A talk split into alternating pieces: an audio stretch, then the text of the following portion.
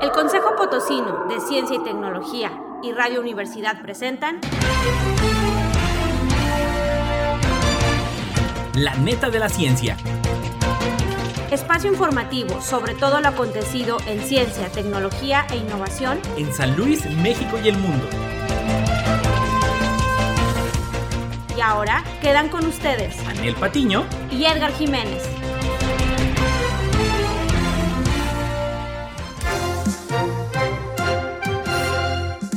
Muy, buenos días, con el gusto de saludarle como cada jueves. Bienvenidos a la neta de la ciencia. Su servidor Edgar Jiménez Félix desde el Consejo Potosino de Ciencia y Tecnología. Estamos transmitiendo directamente desde Radio Universidad, el mejor noticiario de Ciencia y Tecnología en San Luis Potosí. Un saludo a todos los que nos escuchan a través eh, de sus distintas las redes sociales y los canales en el 88.5 de FM y en el 1190 de AM. Un saludo a todos los de Matehuala, allá en el Altiplano Potosino. Un gusto que nos reciban y muchísimas gracias a todos. Y felicidades a todos aquellos que estén celebrando algo. Vámonos con el resumen de noticias. Resumen de noticias. Jorge Pérez Morón, el primer físico graduado en San Luis Potosí. ¿Qué es una epidemia? UASLP avanza en el desarrollo de vacuna COVID-19, dice el doctor Sergio Rosales. Científicos del IPN descubren un probiótico anticarcerígeno proveniente del pulque. Mire usted nada más. La mitad de los mexicanos rezagados en tecnología.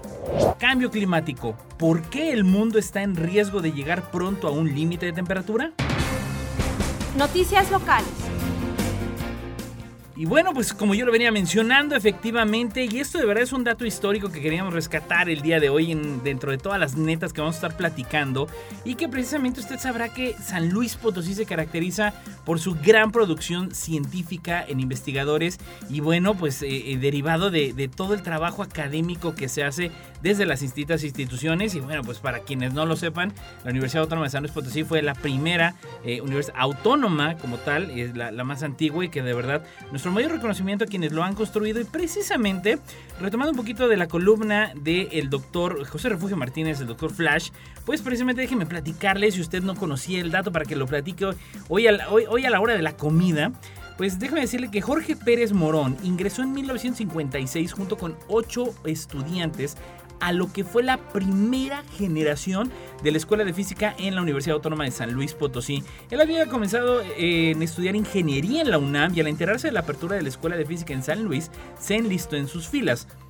En 1959, al iniciar la segunda época de la física en San Luis Potosí y estando por cursar su último semestre bajo la tutela del famosísimo, y les aseguro que muchísimo, sobre todo de la comunidad universitaria, conocemos perfectamente este nombre del doctor Candelario Pérez, el del Instituto de Investigación Científica, apoya a la Escuela de Física de la Universidad Autónoma de San Luis Potosí incorpora a Candelario Pérez como investigador y a Fernando Cárdenas y Jorge Pérez Morón como ayudantes de investigación y se unen a Candelario Pérez como profesores de la segunda generación de la Escuela de Física.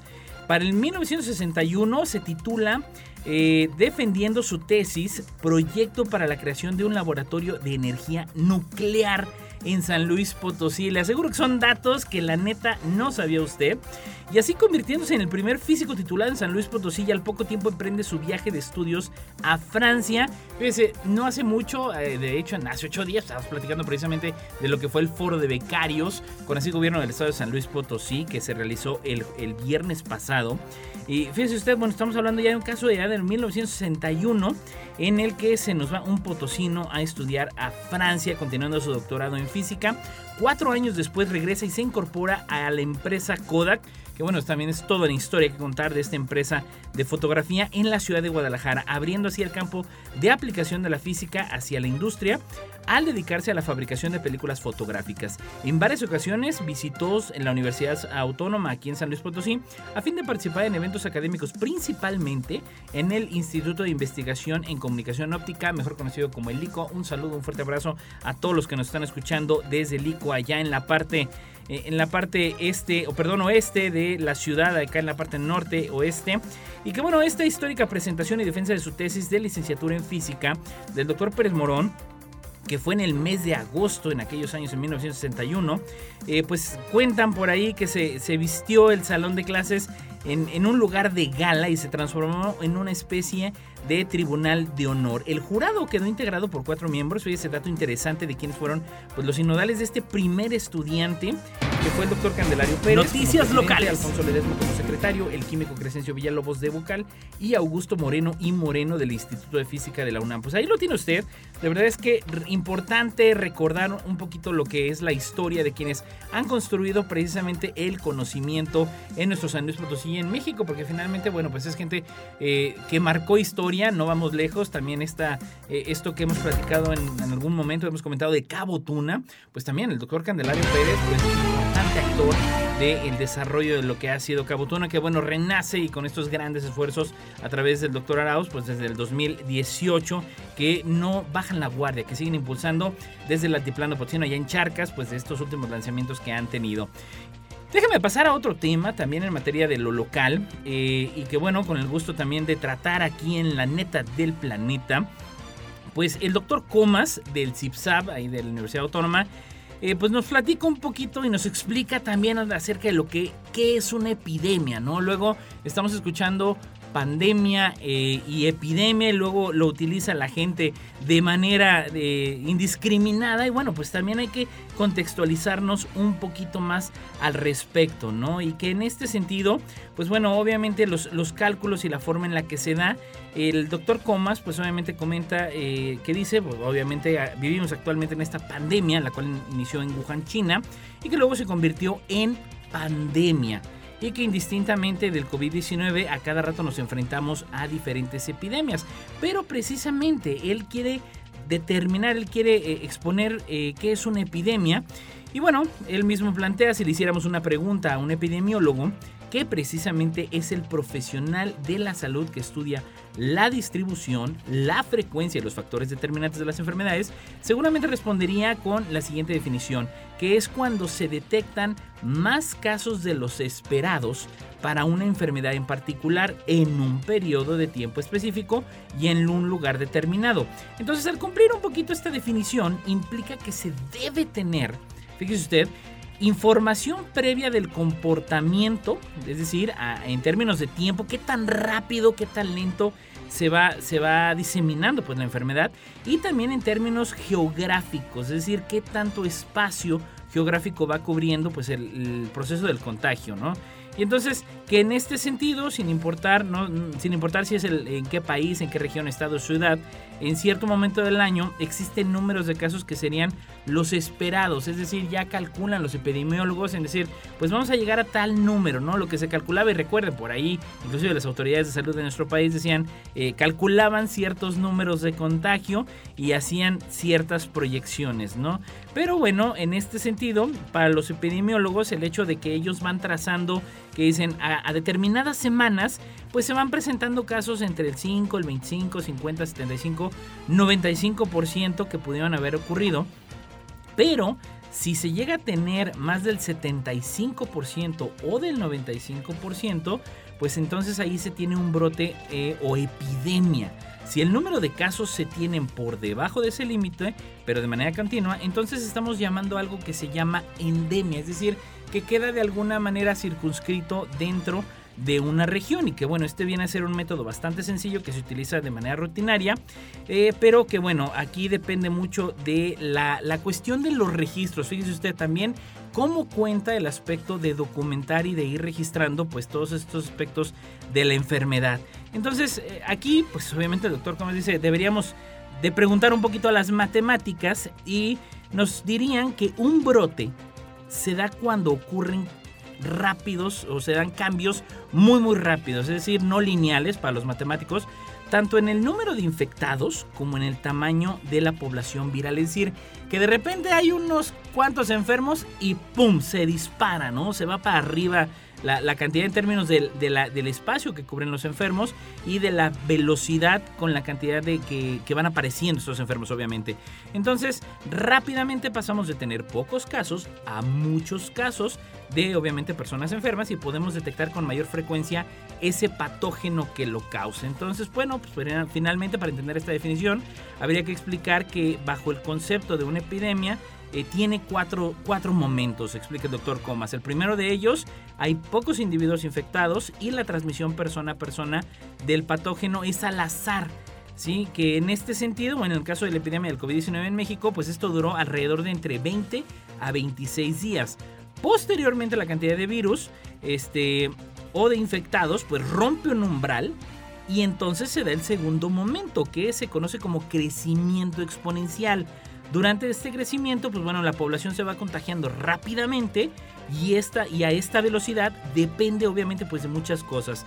Pero sobre todo en cuánto tiempo tarda una persona infectada en contagiar y cuánto tiempo dura contagiado.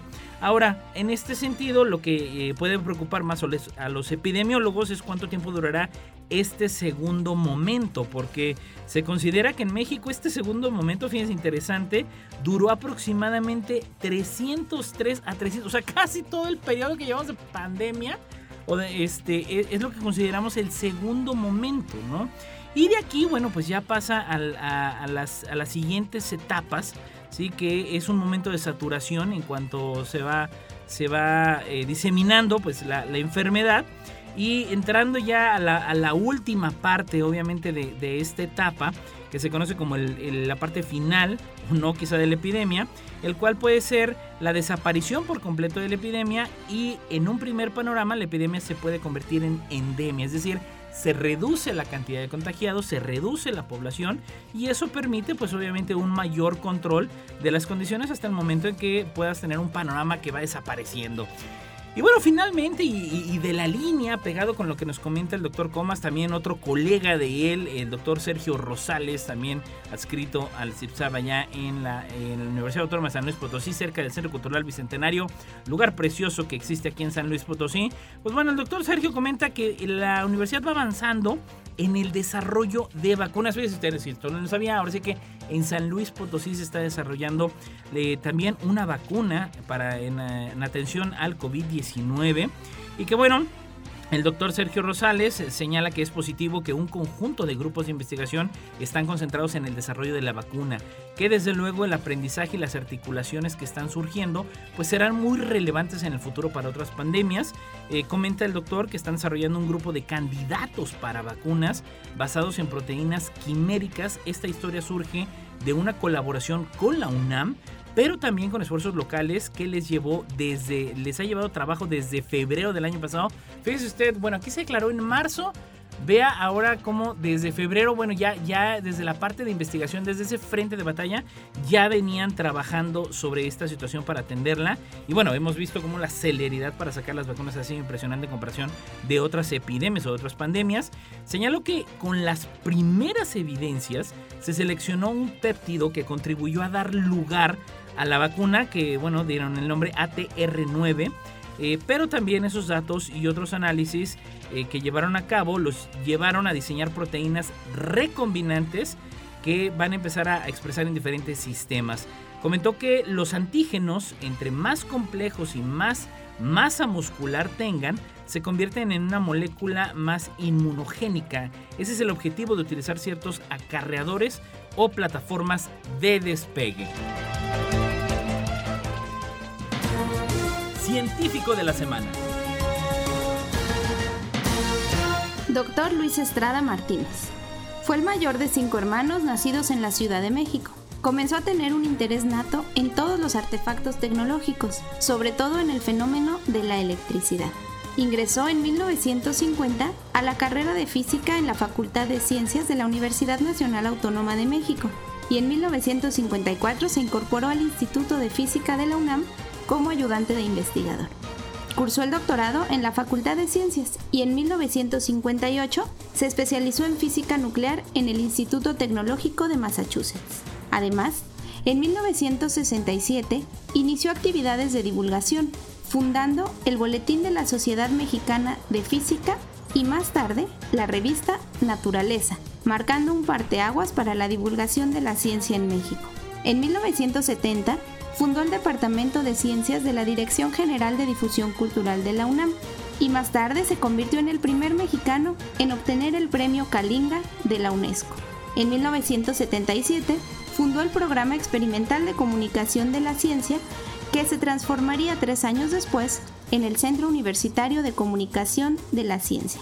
En 1990 estuvo entre los fundadores de la Sociedad Mexicana para la Divulgación de la Ciencia y la Técnica, de quien recibió el Premio Nacional de Divulgación de la Ciencia y la Técnica en 2011.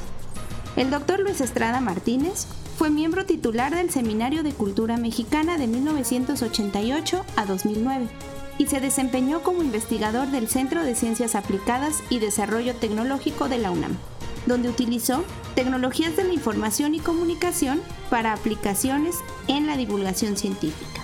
Se caracterizó por experimentar con nuevas formas de realizar divulgación y defendió una concepción de la comunicación pública de la ciencia como una labor académica que no puede improvisarse y que es de la mayor relevancia para la promoción de la actividad y la cultura científica y el bienestar nacional. Su misión podría resumirse en el entendimiento de la divulgación de la ciencia como una labor cultural. No importa en qué parte del mundo estés, recuerda sintonizarnos en la web radio y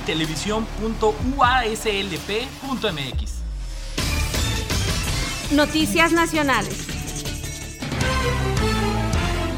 Pues en las nacionales, precisamente, déjenme platicarle y esto, aquellos que sean eh, adeptos al pulque, pues déjeme decirle que científicos del Instituto Politécnico Nacional y el INRAE, la verdad es que no me atrevo a hacer la pronunciación en francés porque si no hasta yo mismo me voy a chamaquear, eh, de Francia, obtuvieron la patente internacional por el descubrimiento de una bacteria ácido láctica proveniente del pulque. O sea, no nada más el mexicano le estamos dando al pulque, sino también está trabajando con los franceses, la cual posee propiedades anticancerígenas. Esto está interesante porque de alguna manera a través de la misma, el mismo trabajo con la naturaleza, pues se va, se, va dando para combatir algunos de los males que tenemos hoy en día en nuestra sociedad. Y bueno, los investigadores María Elena Sánchez Pardo de la Escuela Nacional de Ciencias Biológicas y Edgar Torres Maravilla, egresado de, de la misma escuela, junto con Luis Bermúdez Humarán, egresado de la Universidad Autónoma de Nuevo León y director de investigación del INRAE, así como Laguet Philippe del INRAE, descubrieron que la bacteria ácido láctica Lactobacillus brevius inhibe la proliferación de células de cáncer de colon hasta en un 40%. Perdón, esto es una chulada, déjeme decirle. Digo, yo sé y entiendo que está en una fase de investigación, está en una fase de desarrollo apenas. Digo, falta toda esa cuestión de transferencia tecnológica. Pero bueno, creo yo que puedan ser señales muy, muy interesantes de los avances que están haciendo. Eh, el investigador Sánchez Pardo señaló que la patente internacional compartida entre el IPN y el INRAE eh, con el, número que refieren, tiene su origen en las investigaciones que ella comenzó desde el 2014. Fíjense cómo pues, aquí se demuestra el trabajo científico de investigación, pues lleva su rato, lleva su trabajo. Y en conjunto con el doctor Bermúdez Humarán, pues bueno, iniciaron este estudio del potencial probiótico de las bacterias ácido lácticas contenidas en esa bebida, en el pulque.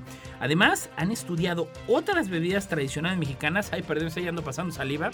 Se me antojó ahorita el, el, el pulquecito, mi querido Lalo aunque el avance con los probióticos del pulque han sido mayores. De 20 cepas que aislaron del eh, Saxle liofociado, eh, que es el sedimento del pulque para acabar pronto, fue la que probó la mejor actividad para bloquear eficaz y específicamente la proliferación de las líneas celulares tumorales. Así que interesante, hay que darle seguimiento a esto de lo que están trabajando los científicos en pro de combatir el cáncer y bueno, pues en ese sentido con el pulque, ¿no? La verdad, neta, neta que está padre esto, está muy muy interesante, corre la voz, digo, no, nada que ahorita, ay, pues me voy a ir a surtir un, vasito de pulque, no, para nada, mejor esperemos a ver qué nos dicen los investigadores y como bien dicen, todo con medida. En otros temas, déjame decirle, la mitad de los mexicanos rezagados en tecnología desde el sur de México declaran que la recomendación que, cambió al mundo para combatir el virus que lleva más de un año viviendo entre la humanidad fue, pues usted lo vivió, todos lo vivimos, todos a casa y no salgan ni para estudiar o trabajar. Todo se volvió videoconferencias y trabajo de, los oficinistas y todas las actividades se ajustaron a este nuevo modelo de, de trabajar en casa, ¿no? Sin embargo, déjenme platicarle que en México, de acuerdo con datos del INEGI, al menos 40% de la población no tiene acceso a internet en su casa. Digo, también no vamos a tapar el sol con un dedo de aquellos que dicen, no, pues rápidamente me adapté. Entendamos que hay un gran grueso de la población que, bueno, pues no tiene eh, esa fortuna quizá de conectividad y obviamente pues se enfrentan a una desventaja tremenda en la que 4 de cada 10 mexicanos ante el eh, existen o están en un analfabetismo digital. Esto de acuerdo con la, OC, la OCDE. Hasta el año pasado en el país había 63 millones de mexicanos entre 15 y 65 años que no contaban con los conocimientos que les permitían desarrollarse en un entorno digital. Así que, bueno, según estudio, México perdió 5 sitios Fíjense interesante esto debido a que las deficiencias y bueno, este en el, en el índice del ranking de competitividad digital del Centro de Competitividad Mundial del Instituto Suizo, el IMD, en el que, bueno, debido a las deficiencias en el marco regulatorio, la calidad de la infraestructura, ojo para aquellos también que están ahorita pues a punto de, estar postulándose para, para un puesto de elección popular, algunos datos interesantes, deficiencias del marco regulatorio, esto implica también cuestiones de política pública, la calidad de la infraestructura y las bajas inversiones en tecnología, así como, ojo, también acá toda la banda que andamos en la education, así como problemas de educación y capacitación para utilizar los medios digitales. Ojo, educación y capacitación para los medios digitales.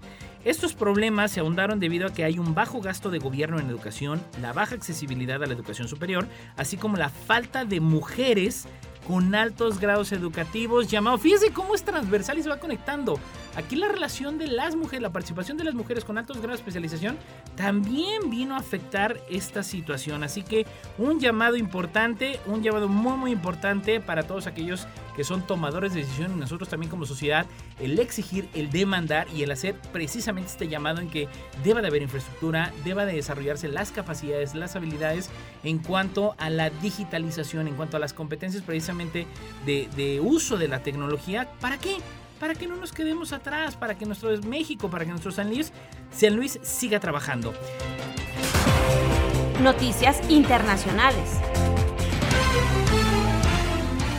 Y bueno, entrando precisamente a la última nota de, este, de esta neta del planeta, de, la neta de la ciencia el día de hoy. Que bueno, déjeme decirle, hablando precisamente de planeta, cambio climático, ¿por qué el mundo está en riesgo de llegar pronto a un límite de temperatura? Y déjeme decirle que bueno, es cada vez más probable que se alcance un límite de temperatura global clave en uno de los próximos 5 años. Un nuevo estudio señala que para 2025 hay un 40% de probabilidad de que al menos un año sea 1.5 grados centígrados más caliente que el nivel de temperaturas anterior a la era industrial. Y usted dirá en este momento, me dirá, ay Edgar, por favor, 1.5 grados, si lo aguantamos, déjame, voy a Valles y mira cómo me va a ir allá en la Huasteca Potosina. Sí, pero 1.5 grados promedio de temperatura en el planeta, esto implica también las cuestiones de los mares, de los glaciares y afecta tremendamente. Así que ese es el menor de los dos límites de temperatura establecidos por el Acuerdo de París sobre el cambio climático. Y bueno, en esta neta el estudio publicado por la Organización Meteorológica Mundial, la OMM, se basa en modelos de la Oficina Meteorológica del Reino Unido, el Met Office, y contó con la participación de investigadores en 10 países, incluyendo Estados Unidos y China. En la década anterior, fíjese usted, chequele usted, se había estimado la probabilidad de alcanzar un año el umbral de 1.5 grados en solo el 20%. La nueva evaluación sitúa ese riesgo ahora, es decir, a 40%, se duplicó el riesgo de llegar a este límite de un aumento de 1.5 grados centígrados.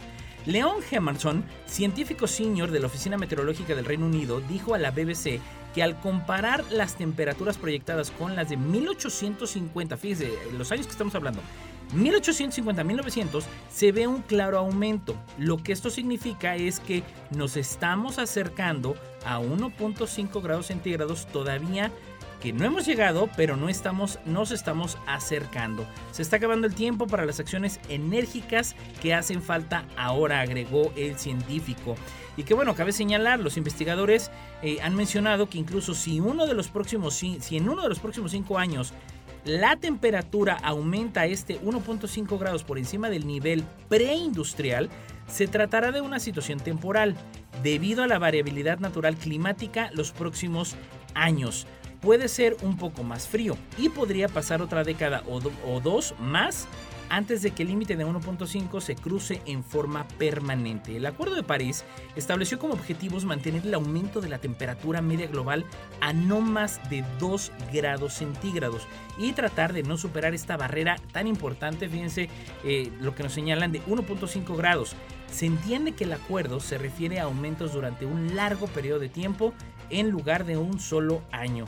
Que bueno, finalmente Jueri Rogel eh, estableció, director de investigación del Instituto Granham en Imperial College en Londres, afirmó que la referencia de 1.5 grados centígrados en el estudio de la Oficina Meteorológica no debe confundirse con el límite de 1.5 en el Acuerdo de París, que refieren estos precisamente al calentamiento global, es decir, el aumento de la temperatura de nuestro planeta una vez que nivelamos las variaciones de un año a otro. Por esto este llamado en que el 2030 es la fecha límite de la humanidad para evitar una catástrofe global.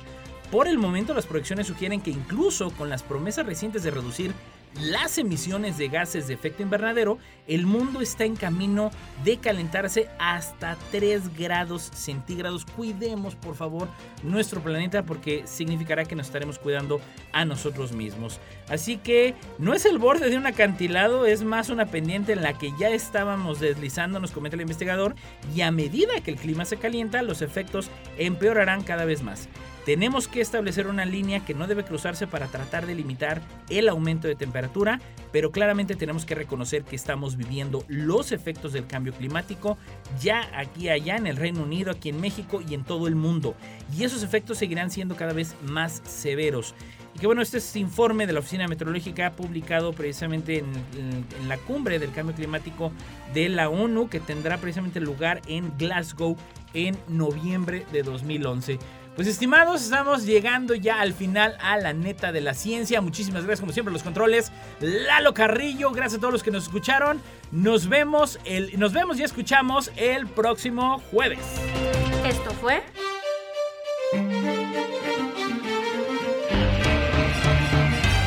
La neta de la ciencia Noticiero de Ciencia, Tecnología e Innovación. Presentado por el Consejo Potosino de Ciencia y Tecnología y Radio Universidad. Con Anel Patiño y Edgar Jiménez.